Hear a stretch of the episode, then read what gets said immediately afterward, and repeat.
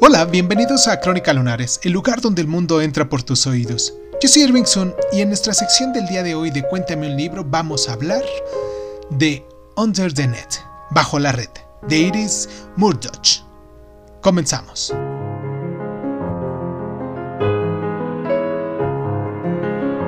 La primera novela publicada de Iris Murdoch, Bajo la Red, capta el exuberante espíritu de la libertad en la Europa de la posguerra. La historia va más o menos así. Jack Donauhe, aventurero y narrador en primera persona de esta obra, es un escritor desarraigado y empobrecido que disfruta de su libertad. No tiene hogar, ni obligaciones, ni un trabajo permanente, y sus relaciones están basadas solo en la capacidad de una mujer para proporcionarle sexo y alojamiento. Pero, de casualidad, la mala suerte y una serie de malentendidos hilarantes hacen que Jack despierte a la conciencia de que otros tienen una existencia fuera de su propia percepción de ellos mismos y de que el mundo esconde misterios que él apenas puede imaginar.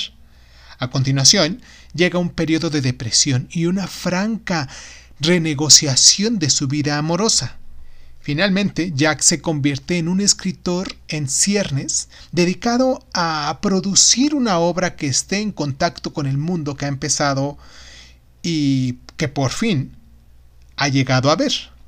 Por debajo de la superficie de esta rápida narración descansan muchas preguntas filosóficas, donde Murdoch impugna las ideas existenciales de libertad, pregunta qué significa estar enamorado y plantea rigurosamente la cuestión de qué hace un buen escritor y qué constituye el arte de calidad, subyace la idea de cuán precisamente se puede trasladar el pensamiento al lenguaje.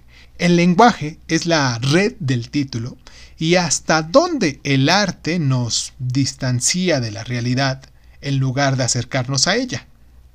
Pero las vistas de Jack a El Caballero Sonriente de la colección Wallace de Londres y la de Fontaine de Medici en París ilustran la opinión de Murdoch de que el arte no está divorciado del mundo real y que el arte y la moralidad son uno.